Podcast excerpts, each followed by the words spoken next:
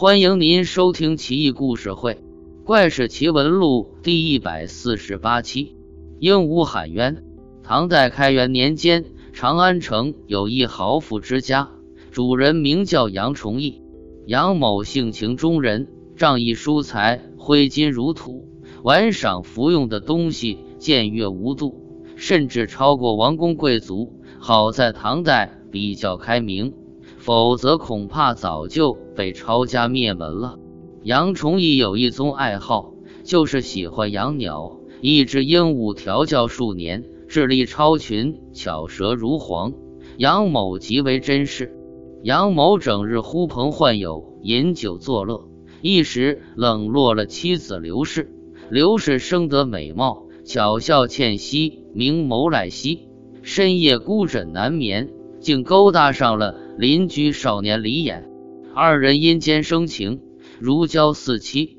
但春宵苦短，二人就想害死杨崇义，做长久的夫妻。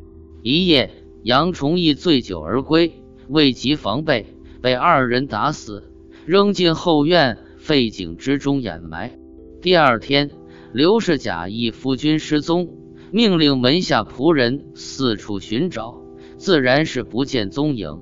于是乎，到官府报案，县太爷觉得案情蹊跷，将杨府上下所有的仆人丫鬟都抓来严刑拷打，逼问情况。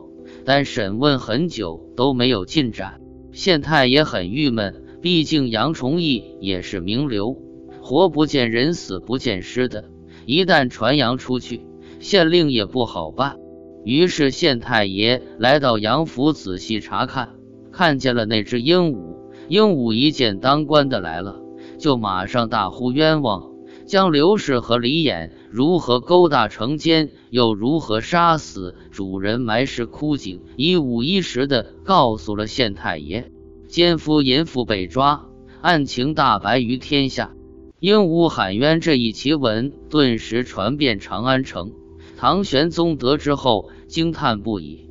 下诏封这只鹦鹉为绿衣使者，交付后宫妥善喂养。